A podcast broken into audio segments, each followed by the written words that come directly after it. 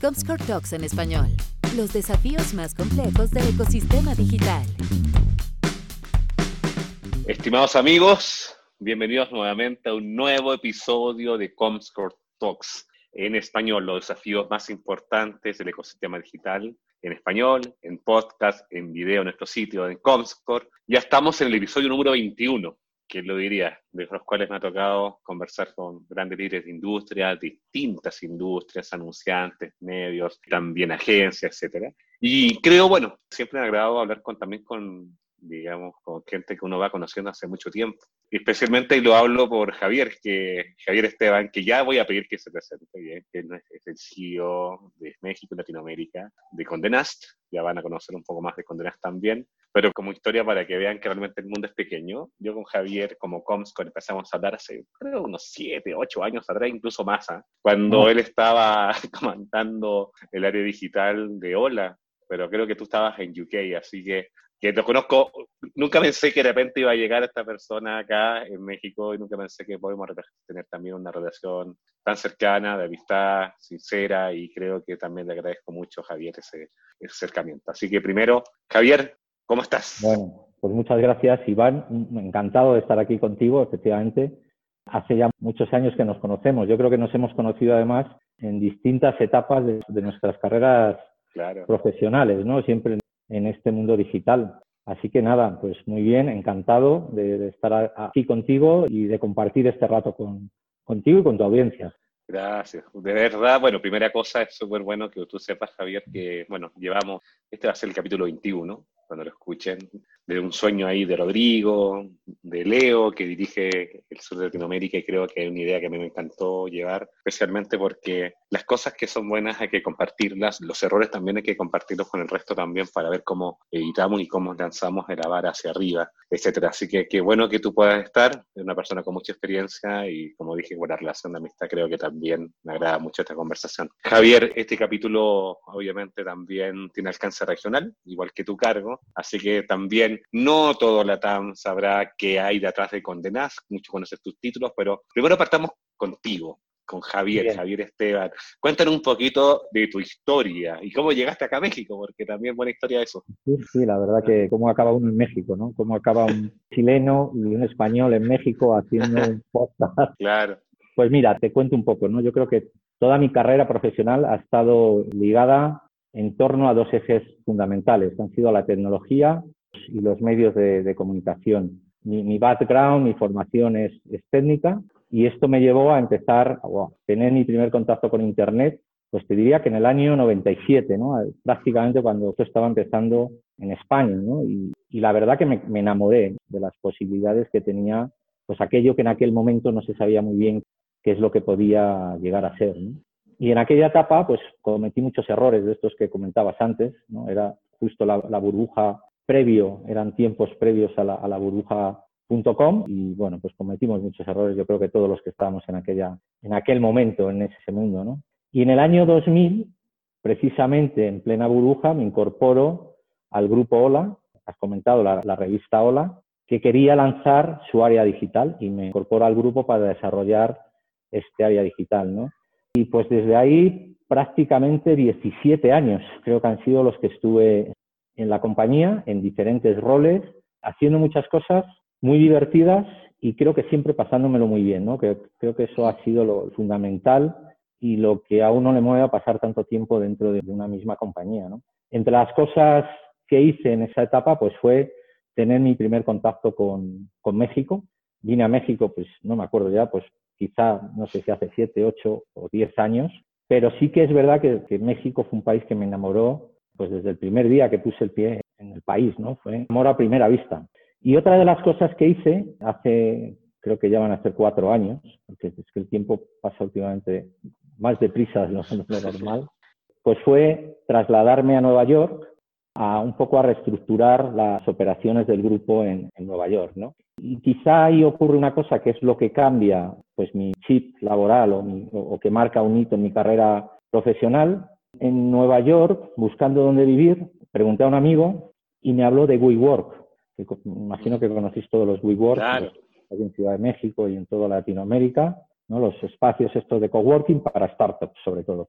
Y en Nueva York, en ese momento, estaban abriendo un nuevo modelo que le llamaban We Live. Y entonces era como medio, medio rascacielos, porque allí ya sabes que son rascacielos. Medio rascacielos estaba dedicado a, pues, a coworking, a, a empresas que estaban trabajando dentro, y la otra parte la rentaban para vivir a los que tenían el negocio o los que estaban trabajando en las startups en la otra parte del edificio. O sea, se movían de un piso a otro. Efectivamente. No había que salir prácticamente para nada, ¿no? Esto es muy americano de que lo tengas todo junto y que tu vida y tu trabajo esté todo unido, ¿no? Pero sobre todo creo que ahí lo que me impactó fue la cantidad de gente que había con ganas de cambiar, de cambiar el mundo, ¿no? Y haciendo cosas totalmente increíbles y que lo vivían con una pasión pues extraordinaria, ¿no? Estaba quien quería cambiar, recuerdo algunos casos, ¿no?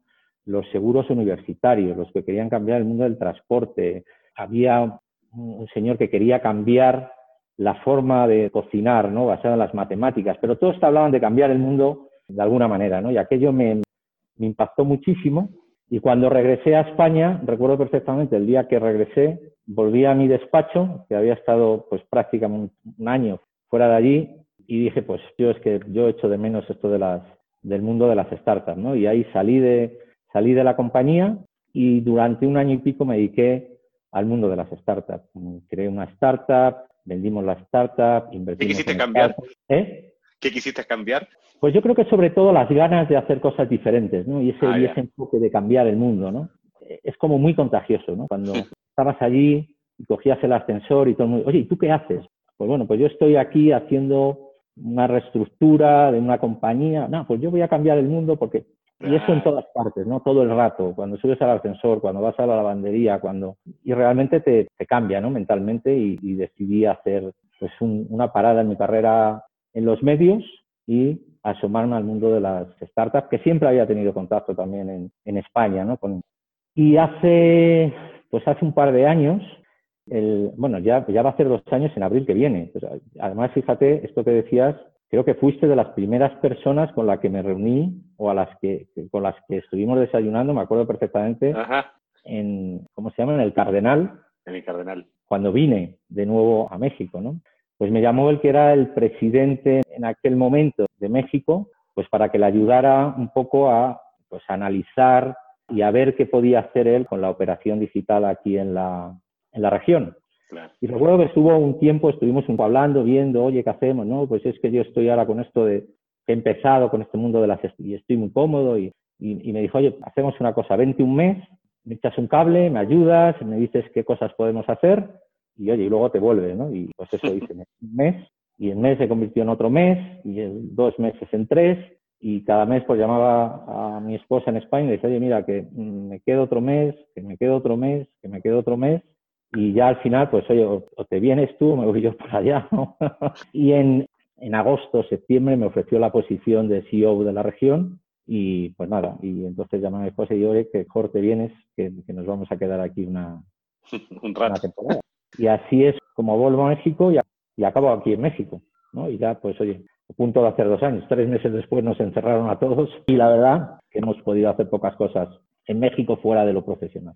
Sí, es verdad, ¿no? O sea, y he conocido varios personas que han venido este año, inicio de año, a abrir mercado acá, tú incluyéndote que te tocó la pandemia, o sea, con tantas cosas que puede hacer tu familia, tus hijos, que sé que tienen sus hijos un poco más grandes y todo, con todas las maravillas que se pueden hacer acá, bueno, nos tocó en pandemia y, y así va. ¿Cómo, entonces, bueno, contaste un poco tu historia y seguiremos ahondando en ello. Ahora, quizá mucha gente en Latinoamérica no sabe el monstruo que es Condenás. Cuéntame un poquito de la empresa. Pues mira, Condenas es una, es una compañía global de medios, es una compañía fundada en 1909 y ya, ya tiene más de 100 años de historia y tiene presencia en 32 países, 32, 33, 33 países. Cuenta entre sus títulos, o entre sus, sí, entre sus títulos con, algunas de las marcas más importantes y reconocidas del mundo editorial, pues son Vogue, son GQ, es AD, es Glamour, que son las que tenemos aquí en, en la región, pero también contamos con otras igual de reconocidas, que mucha gente conoce más las marcas y muchas veces no saben que pertenecen a una compañía como Condenas, ¿no? Pues Traveler, eh, Vanity Fair, eh, New Yorker, es decir, tenemos una veintena de, marcas de la misma, bueno, pues de la misma importancia y, del mismo nivel, ¿no? Y Condenaz tradicionalmente pues ha sido muy reconocida por la calidad de sus títulos impresos, no solo por la calidad de los contenidos, la calidad de las grandes producciones que, siempre se han hecho, también por la calidad del propio producto, ¿no? del papel, del tamaño de las revistas, de la calidad del papel, de la tinta, de las portadas. Y en realidad lo que somos, pues somos una empresa creadores de contenidos y el formato print es una de las salidas que les damos pues a esos contenidos que creamos, pero creamos también contenidos para nuestros sitios web, creamos contenidos para las redes sociales, creamos contenidos para los anunciantes, creamos contenidos en, en video, ¿no? de hecho video es una de las grandes apuestas de la compañía. Aquí en México ha sido posiblemente el área de mayor crecimiento que hemos tenido durante esta pandemia y tanto en términos de audiencia como en términos de, ingresos. ¿no? Cierto que muchas veces cuando hablas de condenas pues no conoces lo que ha hecho Condenas en otras partes del mundo, pero en Estados Unidos, por ejemplo, hacemos series para Netflix, hacemos series para Amazon, hemos producido largometrajes, es decir, tiene una eh, actividad audiovisual muy, muy compleja.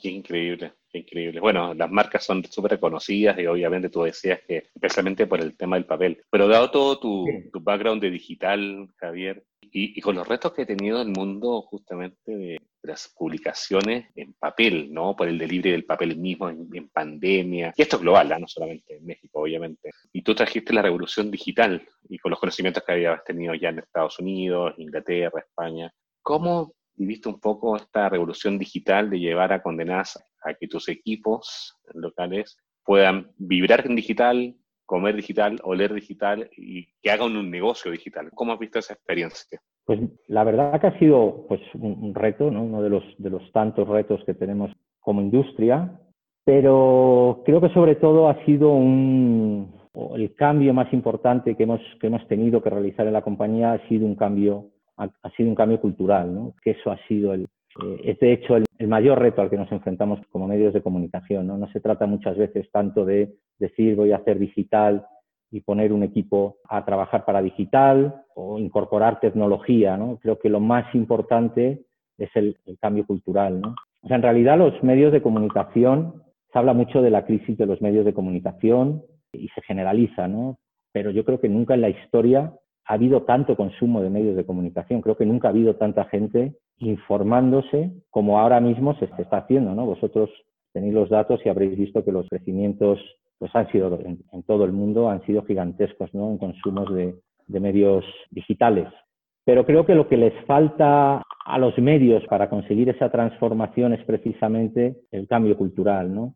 Muchas veces hablamos de, vamos a hacer un cambio cultural y vamos a incorporar una cultura de innovación dentro de la compañía o vamos a incorporar una cultura abierta dentro de la compañía. Y no es suficiente con decir vamos a hacer cultura, sino que cuando hablas de cultura, pues tienes que implantar políticas, tienes que definir prácticas, eh, valores y tomar medidas eh, que vayan acorde con esa cultura, ¿no? Pues tienes, por ejemplo, que dejar que la gente se equivoque y que la gente falle, ¿no? Y que cometamos errores, porque si no es que no estás haciendo cosas nuevas y cosas diferentes, ¿no? Y creo que eso es lo que hemos hecho aquí en México, hemos, hemos y es algo que está haciendo la compañía a nivel, a nivel global, ¿no? Eh, este año lo hemos dedicado sobre todo a poner el foco en el cambio cultural dentro de la compañía, ¿no? Es decir, pues oye, ya sabemos que Plin pues lo está pasando mal, ¿no? Muchas veces también, aquí me, gusta matizarlo, ¿no? Porque muchas veces hablamos de Plin como un paquete en el que entra todo, y lo que sí es verdad que ha habido es un agotamiento de un modelo de negocio muy ligado a Print y que sobre todo ha afectado a, los diarios, ¿no? a los medios de prensa diaria y eso acababa afectando a toda la industria, ¿no? Pues si antes los diarios imprimían un millón de copias y ahora imprimen 100.000, pues eso afecta a la imprenta. Si distribuían un millón y ahora distribuyen 100.000, afecta a la distribución. Y si vendían un millón y ahora venden 100.000, pues afecta al punto de venta, ¿no? Con lo cual, toda la cadena de valor de los medios impresos se ha visto afectada significativamente. Y pues sí, nos incluimos a las, a las revistas.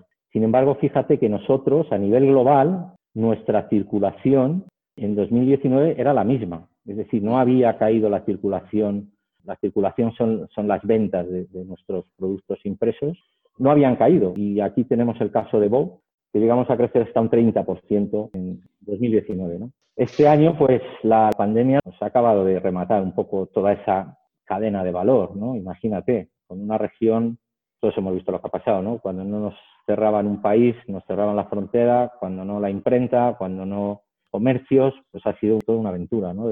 Desde, casa. Y también es verdad que eso ha ayudado a poner mucho foco en lo digital. Es decir, la compañía se ha volcado en, lo digital, ¿no? Y yo creo que también destacar el talento interno que, que ya teníamos y que simplemente necesitaban que le empujaras un poquito a lo digital, ¿no?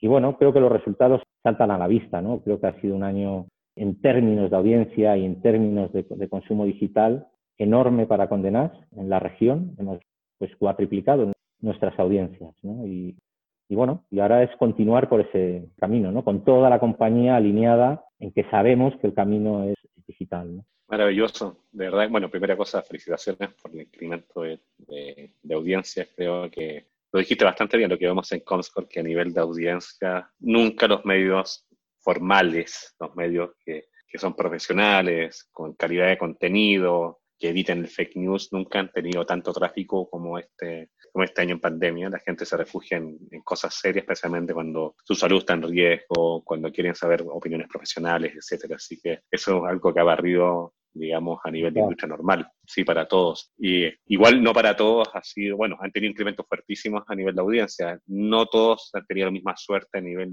de monetización, ¿no? Porque realmente con los anunciantes también que han tenido que bajar presupuestos para adaptarse a la realidad, etcétera, menores ventas, etcétera. Hay negocios que le digo pésimo, travel, quizá mucha gente de tus lectores debe ser gente ha a viajes, etcétera, así que en ese lado golpeado y también afecta la, la economía a nivel de, de publicitario. Y sin duda, bueno, comentaste también el tema de cómo digital ha absorbido también ese tema de todos los problemas que han tenido para distribución del papel. ¿Dónde está tu fórmula o qué crees que es la fórmula correcta? Yo creo que no hay fórmula que sea copiable para todos, pero mantener los mismos contenidos que tenías en papel y amplificarlos por digital o casi comunicar en forma distinta. ¿Cuál, ¿Qué crees lo que más te ha funcionado a ti? Bueno, yo creo que es trabajar para, o sea, lo que te decía al principio, ¿no? Nosotros creamos contenidos y les damos diferentes formas de salida. No puede ser la misma salida en print que le quedas en digital porque, primero, porque el formato es, diferente y segundo, porque también el momento de consumo de una revista y el momento de consumo digital es diferente. ¿no? Yo creo que, es, que, se consume de forma diferente. Muchas veces son audiencias son audiencias diferentes, complementarias, con intereses similares, pero, pero diferentes en su forma de consumo. Y lo que nos ha funcionado es empezar a trabajar como marcas con independencia de si trabajamos para print o si trabajamos para digital o si trabajamos para video. Es decir, creamos historias y les damos diferentes salidas, ¿no? Ese ha sido otro de los grandes retos a los que nos hemos enfrentado. Pues los presupuestos de print han sido tradicionalmente unos y los de digital han sido otros. Cómo juntar estos equipos, compartir presupuestos y alinearlos todos a que cada uno en su área de expertise le den la salida adecuada a esa, historia, ¿no? O continuar una historia que empiezas en print, continuarla en digital y también al revés, una historia que cuentas en digital, acabar llevándola también a print o llevándola también a, a vídeo, ¿no? Eh, yo creo que tienes que adaptar el mensaje y la historia a cada una de las salidas que le das, ¿no? Y creo que eso es lo que nos, lo que nos ha funcionado. El secreto, sobre todo, es que la historia sea buena y mm. que la calidad del contenido que creas sea, sea buena. Por eso siempre dicen que el content is king, ¿no? tiene sentido. Sí. Oye, amigo, y el respecto, bueno, tú sabes que en Latinoamérica por nuestras características, mucha gente se conecta solamente a Internet por mobile, ¿no? O sea, tus smartphones, etcétera. No tan así en Europa, no tan así en Estados Unidos, que hay mucha gente multiplataforma, que aparte de su móvil también tiene ahí su, su desktop, tablet, etcétera. Pero acá gran parte de las audiencias, incluso su primer aparato para conectarse a Internet simplemente su móvil. ¿Cómo ha sido el desafío de Condenas para la región de Latinoamérica para ir creando aplicaciones móviles, sitios web adaptados a móviles, etcétera? ¿Ven oportunidades por ahí? ¿Qué están haciendo en particular? indudablemente. Yo creo que aquí lo hemos tenido más fácil. Esto de, al final nosotros somos una compañía global, tenemos la base en Estados Unidos y esto lo que nos ha permitido es aprovechar tecnología y recursos que ya teníamos en Estados Unidos. ¿no? Fue otro de los grandes proyectos de Condenas y que también tiene que ver con parte de esta cultura que te decía antes. ¿no? Para que te hagas una idea, hace un par de años Condenas tenía 34 CMS diferentes a lo largo del mundo. ¿no? Uno de los grandes proyectos fue unifiquemos la tecnología, unifiquemos la imagen de las marcas, que todo sea adaptado para el móvil, con lo cual eso prácticamente nos ha venido hecho. ¿no? Ha, ha sido más el trabajo de acostumbrar a, pues a los periodistas, a los editores que trabajan, normalmente en las redacciones se trabaja en una pantalla de ordenador, a que el consumo final va a ser en un móvil, ¿no? Y, pensar en cómo va a quedar tu historia en un móvil. Y, efectivamente, ¿no? vamos, tú tienes los datos, ¿no? Pero nuestro tráfico, más del 95% o el 95% viene de plataformas, de plataformas móviles, ¿no? Es una de las cosas que cuesta explicar cuando explicas fuera, ¿no? Es que nosotros ya tenemos, cuando otros están todavía en tenemos que trabajar para el móvil, vamos a empezar a lanzar así. Nosotros ya tenemos un, 95% del consumo en, móvil, ¿no? Pues un poco lo que dice, ¿no? Ha habido más penetración y más rápida de los móviles que, del propio Internet, ¿no? Y lo que sí hemos hecho este, este año precisamente es lanzar, no sé cómo llamarlo, las réplicas digitales de nuestras ediciones print. Pues las ediciones que se comercializan a través de plataformas de terceros, como pueden ser eh, Cineo. Cineo, por ejemplo, efectivamente. Pues lo que sí hicimos es lanzar una aplicación con Cineo. En el mismo marzo, plena pandemia, lanzamos una aplicación para cada uno de los títulos, precisamente buscando la forma de llevar a nuestros suscriptores y a nuestros lectores el producto print que no les íbamos a poder hacer llegar porque no teníamos forma de, pues de, cruzar fronteras o de, o de imprimir, ¿no? Y la verdad que ha sido un éxito, ha sido un éxito sorprendente, verdaderamente sorprendente, ¿no? Te decía que nuestra circulación, pues en la región ha caído, lógicamente, las ventas de kiosco, las ventas de tal, pero nuestras suscripciones print han crecido un 30% y las digitales, que ya teníamos, pues ya, ya, ya, teníamos este producto, ya había, ya te podías suscribir a través de Cine, ahora lo que hemos hecho es nuestras propias aplicaciones, hemos crecido un 80% en lo que llevamos lo que llevamos de año, ¿no? Es un, pues una sorpresa casi inesperada, ¿no? La que, la que nos hemos llevado con las aplicaciones móviles y tiene mucho que ver con esa forma de consumo que hay en, en, la región donde todo el mundo está todo el día conectado a un dispositivo móvil. No, está, está increíble. O sea, y ahí las posibilidades de monetización, Javier, para los medios es siempre la gran pregunta, ¿no? Ya te dije y, hemos conversado, nunca la gente ha leído tanto Internet, eh, nunca la gente se ha informado tanto de Internet como en esta pandemia. A nivel de condenas, ¿cuáles son los que tú crees que mueven? Yo sé que tienen un público muy selecto, etcétera, que te mueven como más oportunidad de negocio, la suscripción, publicidad digital, video, ya me dijiste, branded content. ¿Por dónde crees que tienen que ir las oportunidades los medios como los tuyos? Mira, yo creo que hay, hay muchas líneas, ¿no? Lo que no puedes es depender solo de una línea de negocios, que es durante mucho tiempo lo que han dependido los, medios de comunicación. En nuestro caso, pues nuestros ingresos digitales y, sobre todo nuestros ingresos de video han crecido de una forma muy importante durante la pandemia y en alguno de los, efectivamente porque los ingresos print también han caído, ¿no? Pero tiene más que ver el crecimiento que hemos tenido en ingresos digitales que la caída que hemos tenido en, ingresos de print, ¿no? Y ya tenemos títulos en los que ingresamos más por digital y video que por print, ¿no? Que, creo que es un hito importante que todos estamos persiguiendo. ¿no? En el caso de Condenad, y creo que en la mayoría de los, de los publishers, siempre hemos tenido mucho foco en el producto. ¿no? Siempre nos hemos preocupado de hacer un gran producto de muchísima calidad y prácticamente la organización giraba alrededor del producto y luego mucho foco en el anunciante. ¿no? Siempre hemos tenido una relación muy buena con todos nuestros anunciantes. Y ahora lo que estamos haciendo es poner el foco también en nuestros consumidores. ¿no? Y de ahí es donde vienen nuevas líneas pues nuevas líneas de negocio, que, por supuesto son las suscripciones, el incremento de suscripciones, el incremento de, circulación y otras nuevas líneas que estamos sacando, como con The College, que también lo hemos comentado en alguna ocasión, ¿no? formación alrededor de nuestros títulos, pero sobre todo gracias a ese foco en, qué es lo que buscan y qué es lo que quieren nuestros consumidores. Yo creo que es, pues todo el mundo lo está viendo, ¿no? En todas partes de repente todo el mundo está intentando cobrar por los contenidos digitales, que creo que es algo muy bueno y que posiblemente deberíamos haber hecho mucho antes, ¿no? Es un modelo complejo de, desarrollar. Yo creo que aquí también depende mucho del momento, del momento país, en, qué momento de consumo se encuentran los países y si están dispuestos a pagar por contenidos o no.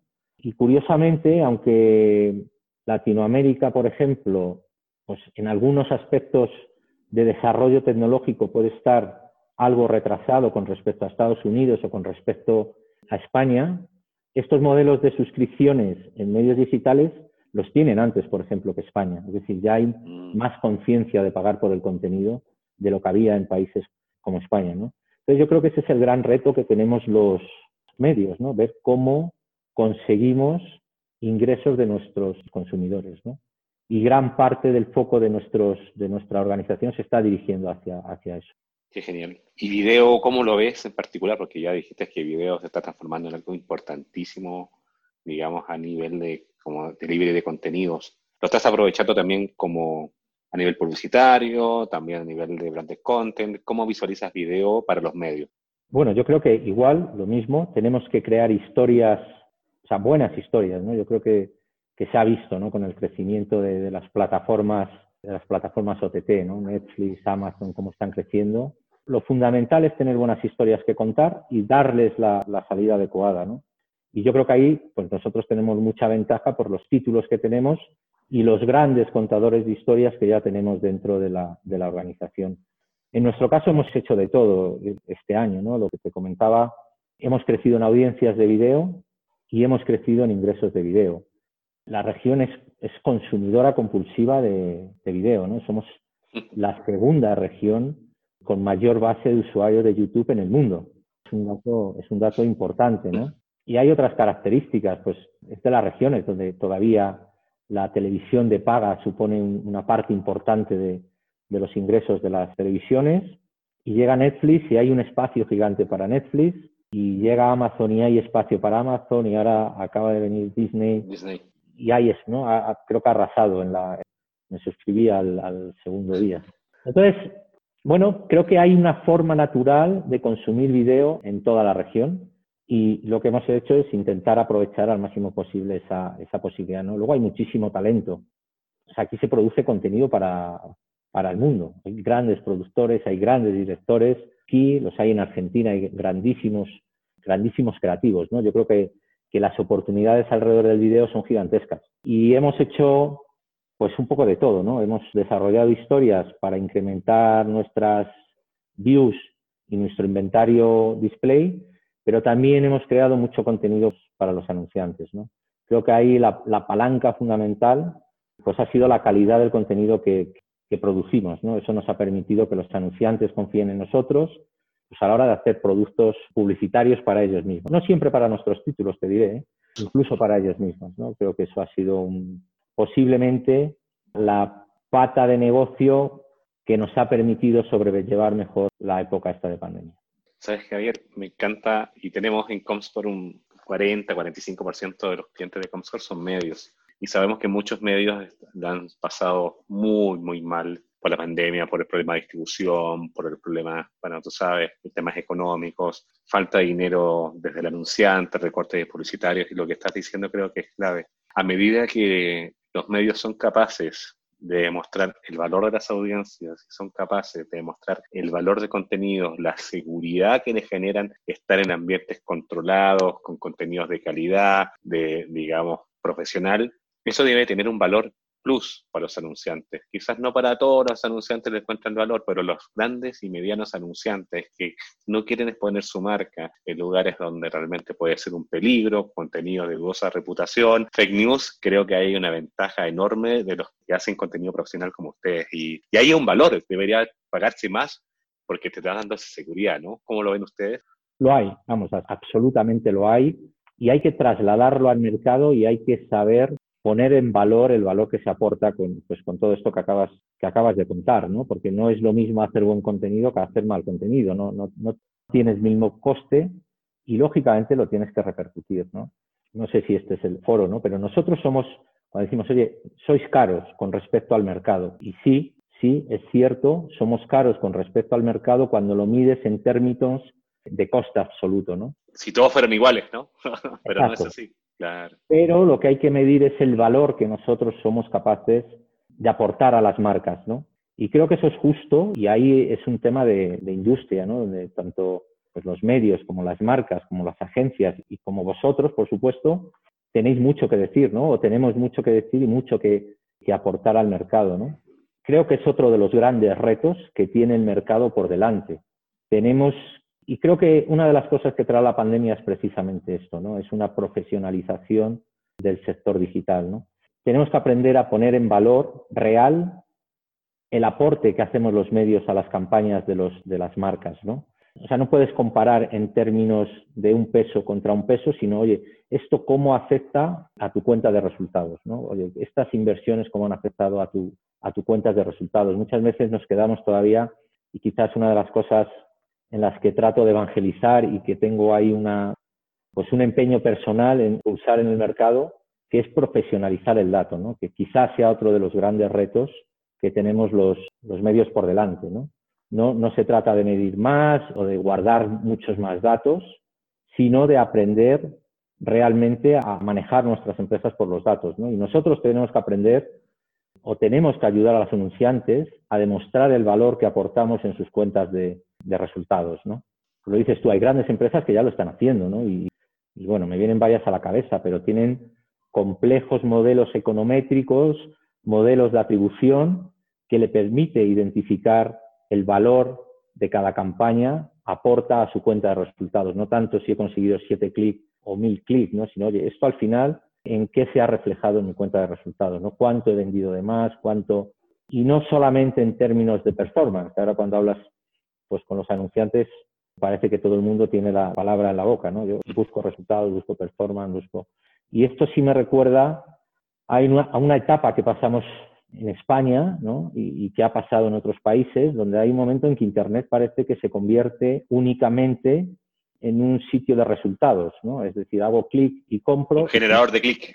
Exacto. Y, y, así es como te lo, como lo miden, ¿no? Y entonces hay empresas que lo han hecho, grandes empresas, y se han dedicado al performance. Y se olvidan del posicionamiento de marca, del awareness, se olvidan de ese otro, de esa otra inversión que también es necesaria y está demostrado que cuando tú solo te, te, centras en performance, tus rendimientos acaban cayendo, ¿no? Porque cuando compites con una marca similar a la tuya, al final el consumidor va, va a elegir la que tiene en el top of mind, ¿no? Es, es la que reconoce, la que valora, la, la garantía, la confianza. Entonces, creo que ese es uno de los retos que tenemos como industria dentro de la región. Y sí creo que la pandemia va a desarrollar el ecosistema digital en en todos sus aspectos. Yo creo que todas las marcas, pues, ha habido muchas que la pandemia lo han pasado fatal, pues un poco porque no, les ha, no, no estaban preparados pues para venir a casa y, oye, por la suerte que hemos tenido nosotros, que podemos continuar operando desde casa, ¿no? Pero hay quien no ha tenido e-commerce, hay quien le han cerrado todas las tiendas, hay quien lo ha pasado realmente, pues realmente mal, ¿no? Con la, con la pandemia, pero al tiempo les ha obligado a desarrollar esos nuevos modelos de, de, venta, de venta online. ¿no? Yo creo que esto va a ser un punto de inflexión en el, en el desarrollo digital de la, de la región. ¿no? Y cuando empiecen a centrarse en digital y cuando los presupuestos empiecen a centrarse en digital, pues los responsables de marketing empezarán a ir más allá del clic empezarán a ir más allá del alcance y, y, empezarán a pensar, oye, ¿y este dinero que me he gastado en esto cómo ha afectado a mi cuenta de resultados? ¿no? Y bueno, creo que esto lo va a acelerar y, y tendremos un ecosistema más profesionalizado. Te increíble lo que dices. De verdad que quizás cuando tú hablabas del año 97, 99, 2000, con usuarios de Internet realmente bastante limitados en todo el mundo, especialmente en Latinoamérica, quizás, claro, hablar de que, de que digital fuera un medio masivo, que fuera capaz incluso de generar branding quizá era un poco raro hablarlo, pero ahora con penetración de 70, 80, 90% en algunos países de la región, claro, es un medio súper masivo, con alcance enorme en algunos segmentos. Esto es bonito porque tampoco nunca hablo, nunca busco decir que un medio es otro, creo que los medios trabajan muy bien entre sí y son conversaciones que hemos tenido también con tus equipos, etcétera, y con la mayoría de la industria, donde los medios tienen esas capacidades de ir construyendo cosas distintas, las audiencias tú dijiste que eran también, no tienen por qué ser todos iguales, son complementarias, puedes crear historias que los llevan del lado off, al on, al on y al off, y creo que ahí está el valor, pero sin duda las marcas tienen que ser capaces de ver que digital puede crear marcas valiosas, ¿no? Y creo que eso tiene un valor mucho más allá de clic. El tema de performance está bien, perfecto, es un mundo, ¿ok? Pero las marcas tienen que ver digital también como una generación, una oportunidad de generación también de awareness. Y ahí creo que ahí vino un, un cambio de switch, como dices. Y hablando ah. de ese cambio de switch, oye, Javier, ¿Cómo comparas los mercados para alguien? Bueno, tú has trabajado en Inglaterra, España, Estados Unidos y ahora la TAM. ¿Cómo ves el mercado de publishers? La diferencia entre estos mundos europeos, el mundo americano, Estados Unidos y el mundo de la TAM. Ya contamos algunas cosas que nos faltan, pero ¿qué oportunidades ves? ¿Qué diferencias ves también? Mira, yo creo que la fundamental quizá es la industria, ¿no? En, prácticamente en todos los mercados que has comentado hay una, industria fuerte de medios, ¿no? Y cuando hablo de industria, hablo de asociaciones, hablo de asociaciones de prensa, de asociaciones de revistas, de asociaciones de tele, de asociaciones de asociaciones, que bueno, que muchas veces, oye, pues, pues mucha asociación, pero sí ayuda mucho a encontrar sinergias, a compartir buenas prácticas, a tener una voz más fuerte en los mercados, ¿no? Yo he participado prácticamente en todas las asociaciones de medios y en todos los elementos que pudieran ayudar a desarrollar la industria a lo largo de mi carrera, ¿no? Y, fíjate, te digo, por ejemplo, en España tú sabes que hay un comité de Comscore, ¿no? Que también lo hay en, en, Inglaterra, ¿no? Donde vamos allí a, pelearnos con, con vosotros, pues, más medio bien, más medio regular, más medio mal, más medio menos, donde el, el, aparecer bien en los rankings tiene un impacto en, en los resultados publicitarios, ¿no? Y está Comscore, pero están las asociaciones de revistas, y creo que al final eso es una de las cosas que más he hecho en falta en la región. ¿no? Hay poco asociacionismo, es complejo reunir o conseguir que se reúnan los editores pues para compartir buenas prácticas o para compartir problemas, ¿no? Incluso para llorar a veces, que también te hace falta gente que... un hombro, un hombre para llorar. Y eso aquí me ha costado mucho, ¿no? Me ha costado mucho pues hablar con ellos, pero el sentarte a decir, oye, ¿por qué no hacemos algo que nos ayude a todos, ¿no? Pues oye, el tema de la distribución. Hay tantas, tantos puntos en comunes que al final tienen pues, los medios similares que, bueno, creo que sería muy bueno para la industria ese desarrollo, ¿no? Creo que hay también, pues oye, empresas como Comscore, tenéis que ayudar a, los medios a hacer industrias, industrias de medios, ¿no? Quizá eso es a nivel industria lo que más, lo que más he hecho en falta. Y luego quizá, pues esto que te digo, relacionado con el tema de los datos, ¿no? Falta quizá una capa de, profesionalización en todas partes, no digo que en las marcas, en las agencias, en los medios, que creo que también esto de la pandemia está provocando que todo eso se remueva. Hay mucha demanda de educación, hay mucha demanda de educación y creo que eso es lo que va a hacer que todo esto se, profesionalice. ¿no? Quizás sean los dos elementos principales de diferencia que encuentro con otros mercados a nivel de industria.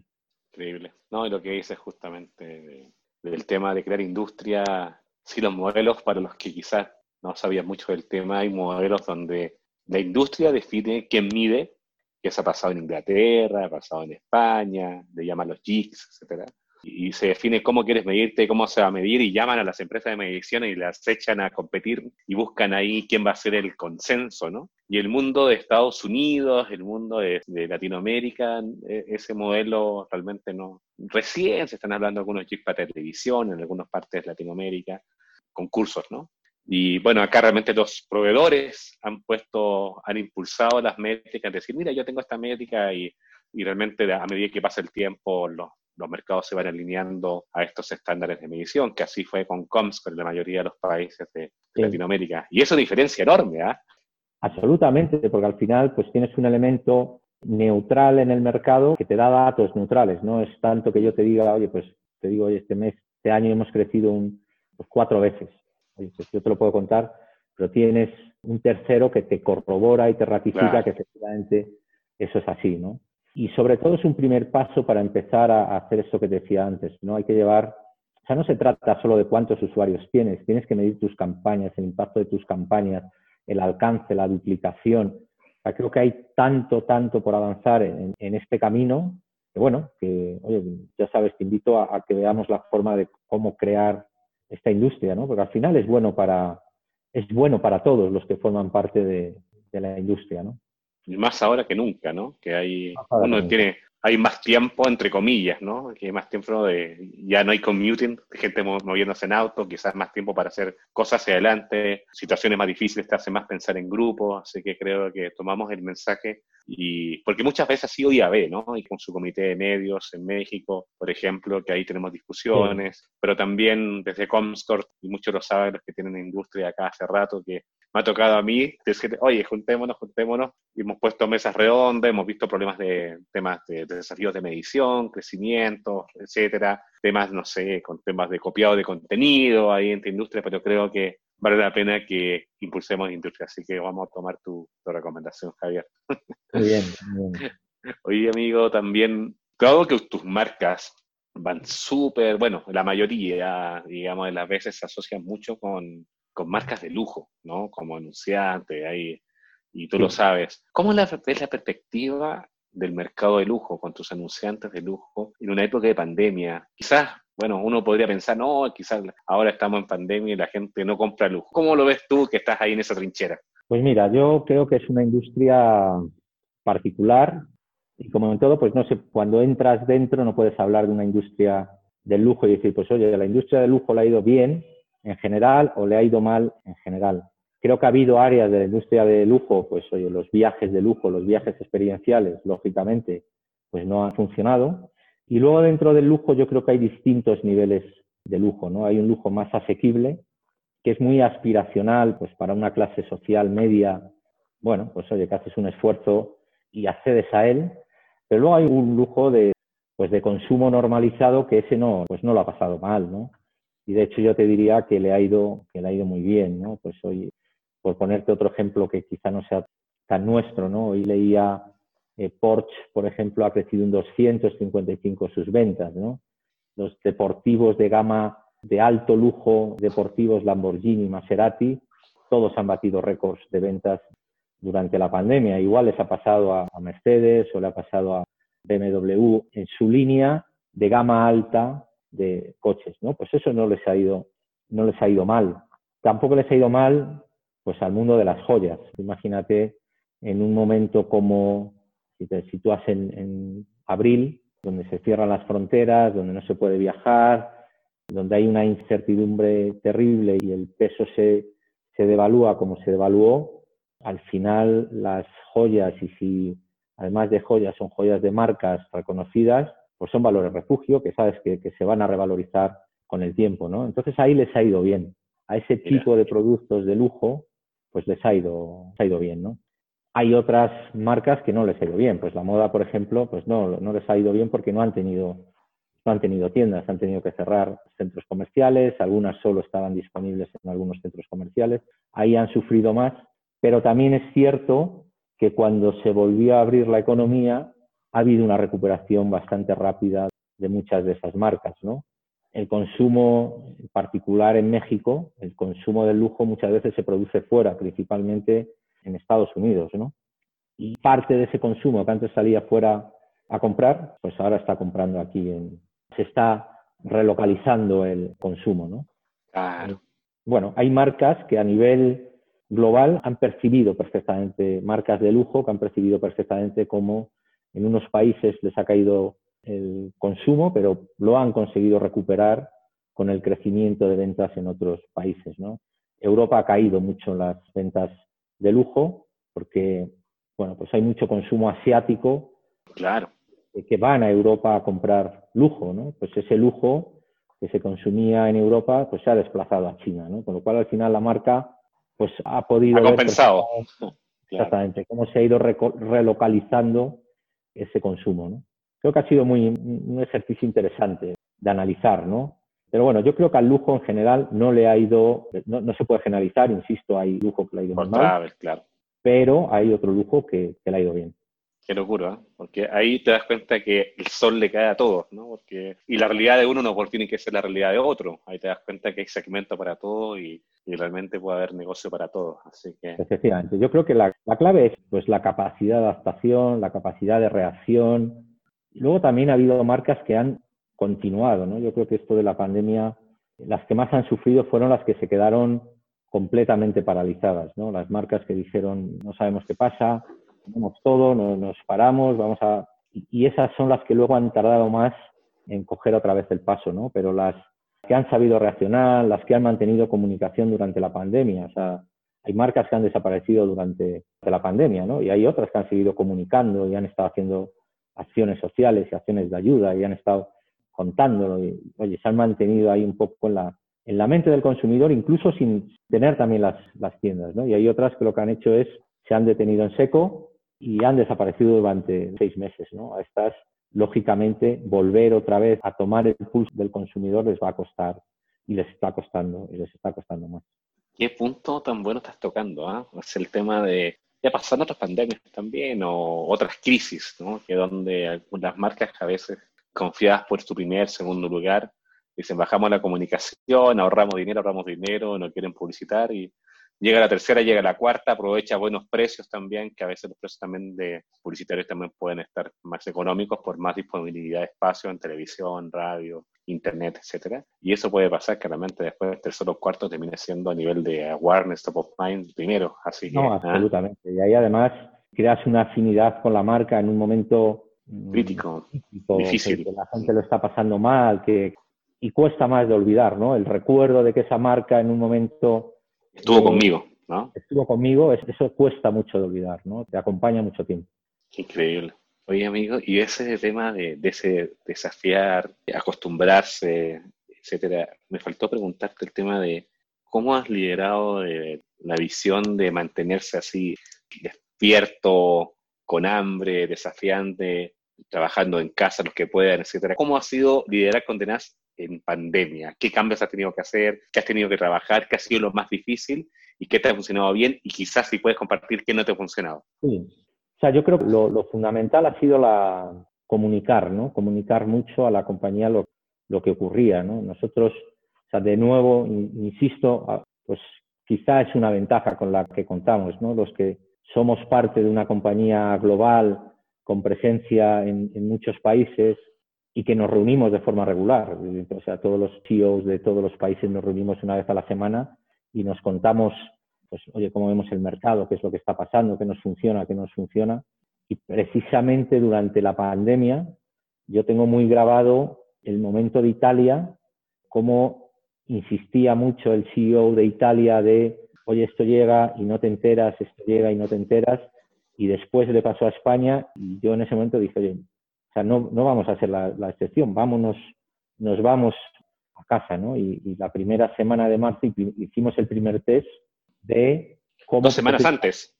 Claro, la primera semana hicimos un test de, oye, vamos a simular que la semana que viene, porque aquí todavía no había llegado el, coronavirus, ¿no? Se oía que estaba pasando en España y, y, la percepción que había en el mercado era como algo que estaba allí y que pues, no parecía que fuera a llegar aquí, ¿no? Hicimos el test y el 19 de marzo, me acuerdo perfectamente, pues el día del, el día del padre, dije, nos vamos, nos vamos todos a casa y estoy convencido que en ese momento muchas personas de la compañía dijeron, este, este español este se ha vuelto loco. es como que aquello no iba con nosotros, ¿no? Y de repente estaban todos en casa y dijeron, bueno, esto...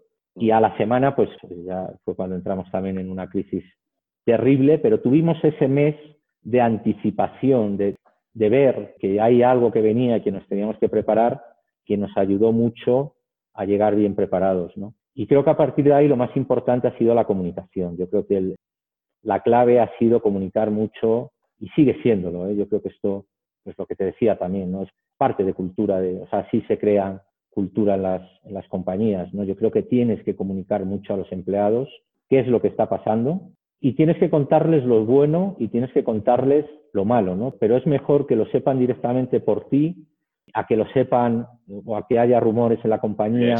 O tú imagínate estar en casa y no sabes lo que pasa en no sé qué departamento, no sabes si las cosas van bien, no sabes eso crea una incertidumbre a los empleados terrible, ¿no? Y, la única forma de, eliminarla es, siendo transparente y contando pues, qué está pasando y cómo están yendo las cosas, ¿no? Y yo creo que ahí, bueno, pues hicimos un esfuerzo todos, toda la compañía, todos los directivos, de estar constantemente informando sobre la situación de la compañía, ¿no? Pues montamos también un comité, un comité de crisis específicamente para esta pandemia, donde todos los días, pues durante los primeros dos meses prácticamente, todos los días nos informábamos qué estaba pasando con la pandemia, cómo estaba la situación en los hospitales, qué estaba haciendo el gobierno, qué estaba ocurriendo con absolutamente todos nuestros partners, todos nuestros colaboradores.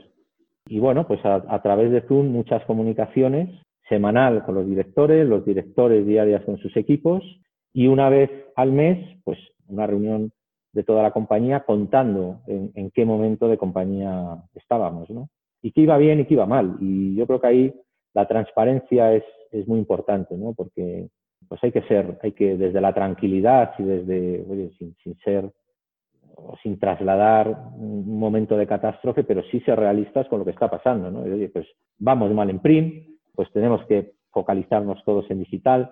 Yo creo que también estas, estas comunicaciones nos ayudaron mucho con, la pregunta que me hacías antes, ¿no? Oye, ¿cómo se alinea una compañía hacia un objetivo común? Pues es, oye, aquí estamos todos en el mismo barco y pues por aquí hay rocas, pues vamos por aquí que, que vamos a ir mejor, ¿no?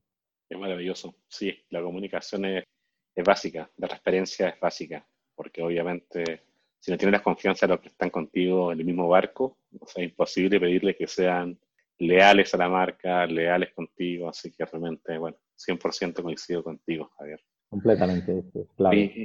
Javier, y a todos también, los que pasan, han pasado por este podcast, los amigos que hemos entrevistado acá, siempre hacemos la pregunta de cómo te mantienes al día, porque bueno, nosotros somos generación X, así que vienen los millennials ahí que están súper informados, nativos digitales ahora 100%, entonces quizás nosotros que estamos ahí en una otra época tenemos que estar un poco más al día de contenidos digitales, estudiar. ¿Cómo se mantiene el día Javier Esteban? Pues mira, yo, yo me siento, no sé si millennial o generación Z de corazón.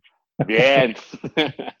Yo soy, te diría que consumidor compulsivo de, información relacionada con, lo digital y con las tecnologías. Es algo que, me apasiona, ¿no? Creo que también esta es una de, las claves que cuando consigues en tu vida que tu, trabajo y tus pasiones coincidan, pues todo te resulta mucho más, mucho más fácil, ¿no? Entonces, sí intento leer mucho, leo blog, estoy suscrito a, a muchísimas newsletters, me leo informes de todo tipo de cosas y luego tengo mis asesores personales que son mis hijos, a los que siempre he preguntado muchísimo pues sobre cualquier cosa nueva que no sea capaz de entender, ¿no? Pues oye, pues TikTok, por ejemplo, que es eh, algo que a mí ya sí me ha pillado ahí quizá un poco un poco más tarde, ¿no? Entonces hablas con ellos, ¿no? Pues yo soy TikToker y, oye, pues explícame esto cómo es y te ayudan a asomarte a una ventana a ese mundo y a entender la tecnología desde su punto de vista, ¿no? Yo creo que eso es, fundamental. Y luego tienes que incorporar en las organizaciones perfiles que entiendan esos cambios que también son muy culturales, ¿eh? también son de, han vivido todo esto de otra manera diferente efectivamente a la que lo hemos hecho, a lo que lo hemos hecho nosotros, ¿no? Entonces yo creo que es muy bueno tener conversaciones con gente de esas generaciones que te cuenten cómo ven las tecnologías, qué creen que van a pasar y cómo te ven a ti como compañía y como marca, ¿no? Oye, ¿cómo, cómo me ves? ¿He envejecido bien? ¿He envejecido mal? ¿Qué me falta? ¿Qué? Y luego leyendo mucho. A mí me, me encanta leer y todos los días. Ahora también estoy bastante enganchado a los podcasts. Ah, mira. Entonces, todos los días dedico por lo menos una hora, hora y media a leer que por cierto, si quieres, te recomiendo un libro que me estoy leyendo ahora y que trata mucho de esto de la cultura que me encanta. A todos, dale, dilo público. Es Simon Sinek, no sé si le conoces, es un profesor de, de, Stanford, me parece que es, y es, es guay, es, empieza por el porqué, ¿no? Y desengrana muy bien toda, toda la importancia de la cultura en todos estos, pues en estos tiempos que vivimos, ¿no? Y tiene mucho que ver con estos cambios culturales que necesitamos eh, introducir en las compañías de hoy en día, ¿no? no solo las de medios, sino yo creo que en cualquier industria el cambio cultural es, es fundamental. Maravilloso, buena recomendación. Oye, Javier, y también ahí me siento súper también identificado contigo, como que tú dijiste al principio, alguien de Chile, acá en México viviendo, un español, acá en México viviendo, encerrados en casa, tú con hijos más grandes, yo con hijos más chicos. A nivel personal, y yo sé que también hay más personas que conozco que han venido a trabajar a México por las oportunidades que significa, por el tamaño del mercado, España, amigos de Sudamérica, Europa, Estados Unidos, donde sea, ¿no? ¿Cómo vive un CEO en una época de pandemia donde supone que tenía que estar ahí teniendo reuniones en industria, face to face, etcétera, mucho más encerrado? ¿Cómo te ha afectado? ¿Cómo lo has vivido? ¿Y qué recomienda a la gente que está, digamos, en ese, la misma disyuntiva que tú. Pues yo creo que sí ha sido complejo, ha sido, no, no te voy a decir lo contrario, te imagínate a mí me nombraron en noviembre, ¿no? Entonces, pues lo, primero que haces son planes, te planificas todo el año, eh, organizas viajes, todo. ¿no?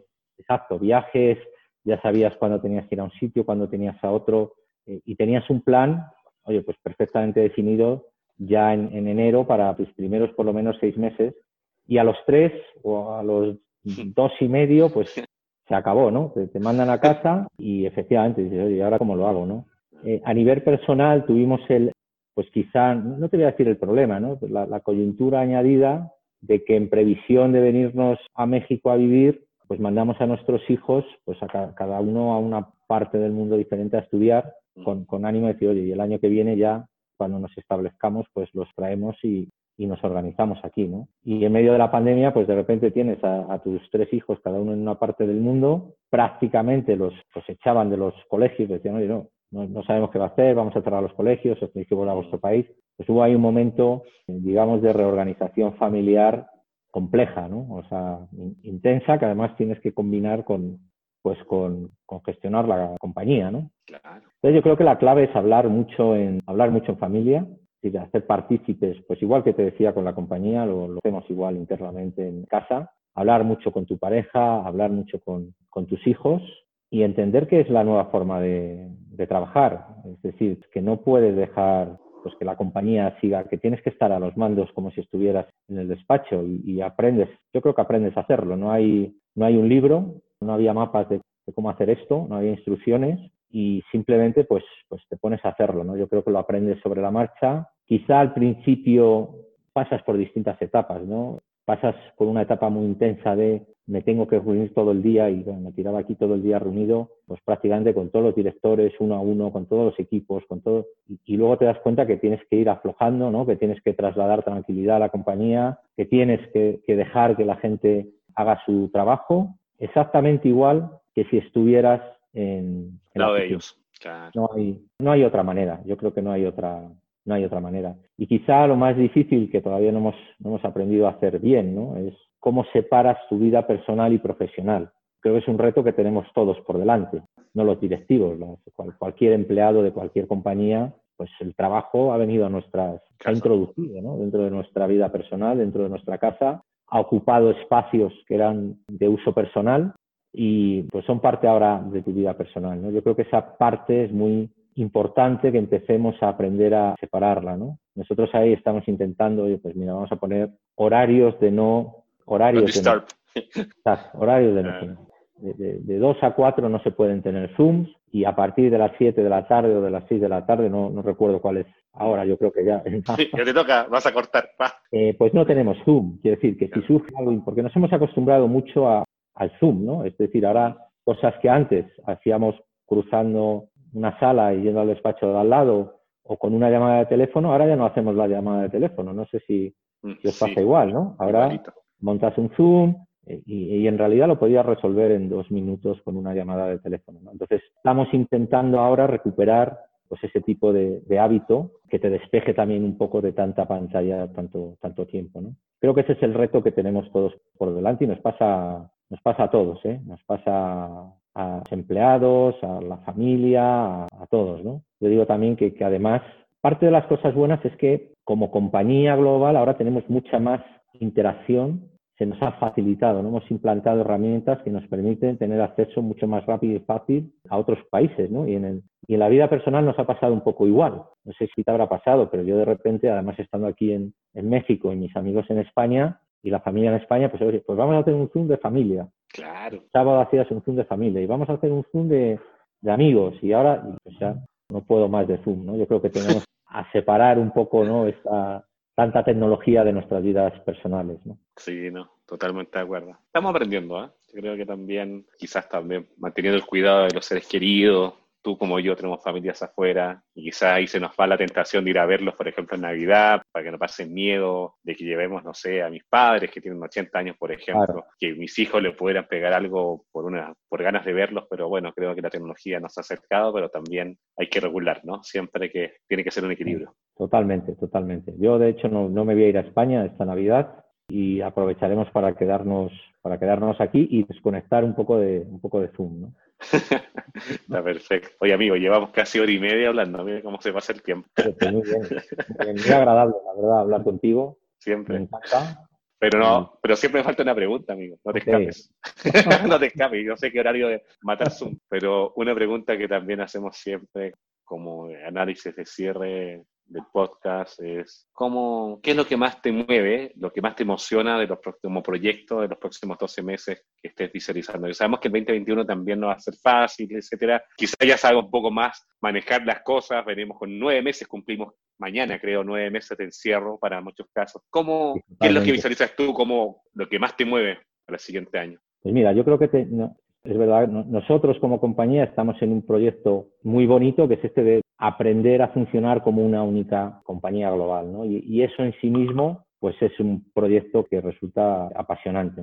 Y luego el traer tecnologías, que es uno de los focos que tenemos aquí en Condenas para el año que viene, es traer tecnologías que estamos utilizando en nuestros países y, traerlas a la región, ¿no? Y ahí tenemos proyectos increíbles que yo creo que van a, que nos van a dar nos van a acercar un paso más a los anunciantes y nos van a permitir competir de las nuevas necesidades que ellos tienen. ¿no? Pues te hablo, por ejemplo, orientado al tema del performance. Traemos productos, por ejemplo, para comprar directamente mientras estás viendo un vídeo de branding content. ¿no? Es una cosa que aquí no existe todavía en la, en la región, ¿no? Y que es una forma de innovar. Es decir, oye, vamos a coger un producto que ya está funcionando en Estados Unidos y lo vamos a, a traer aquí a poner en marcha y a dar una solución más a los clientes, ¿no? O tenemos proyectos de amplificación de, audiencias dentro de nuestros títulos, dentro de redes sociales. ¿no? Hace un año, año y medio, Condenas compró una empresa especializada en redes sociales y, bueno, pues aplicar proyectos que tenemos de, muy ligados al dato, ¿no? utilizar datos de primera parte para impactar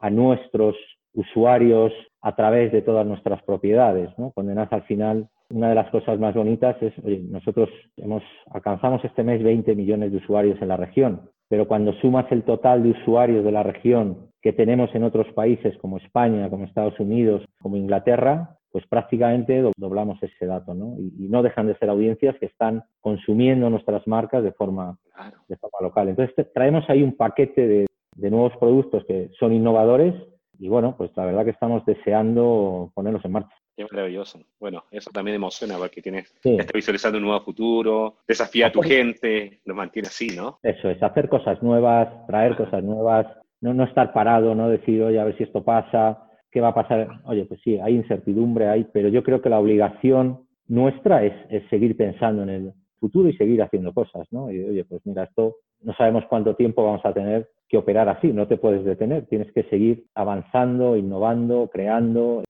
es parte ¿no? de lo que tenemos que hacer. Maravilloso, Javier. Amigo, bueno, ahora sí te voy a, te autorizo a apagar el Zoom. No, primero, gracias, gracias, gracias por el tiempo, gracias por la cercanía, porque también agradezco que hayas sido cliente nuestro desde la época, desde que estabas en UK, siempre con confianza hablando. Me alegro mucho cuando llegaste a México también. Me alegro mucho que te quedaras también. Me siento muy identificado con alguien que viene a crear cosas buenas a un país que es grandioso, con gente grandiosa como acá. Me identifico mucho contigo. Y obviamente los mejores deseos para ti, familia. Felicitaciones por lo que han hecho. Qué bueno que tengo una visión del basado en la oportunidad, basado en crear, basado en traer cosas nuevas, basado en el valor para las audiencias que estás generando, para las anunciantes también. Así que te, te felicito. Súper orgulloso de trabajar juntos, ¿no? Pues muchas gracias, yo espero que sigamos trabajando muchos años más y te digo lo mismo, ¿no? Pues oye, enhorabuena por lo que habéis hecho en la región. Yo creo que tenéis por delante una misión importantísima y que además se abre un periodo fantástico para que desarrolláis esa misión y igual, espero que sigamos platicando muchas veces más. Cuanto podamos, oye, intentaremos desayunar, comer. Ya llegarán. y platicar otro rato, que ya sabes que me encanta platicar contigo. Sí, no, se nos pasa incluso hasta rapidísimo, amigo. Bueno, Primero, nuevamente, gracias Javier y muchas gracias a todos por acompañarnos en este nuevo episodio de Comscore Talks en español con los desafíos más importantes de la industria digital en Latinoamérica. Y bueno, este fue el capítulo 21, así que seguiremos creando contenido para ustedes, para conocer cómo las distintas industrias o empresas están luchando contra los desafíos y bueno, aprendiendo de la mano. Un abrazo a todos, que estén muy bien. Gracias Javier, que estén muy bien. Gracias, un abrazo Iván. Comscore Talks en español los desafíos más complejos del ecosistema digital.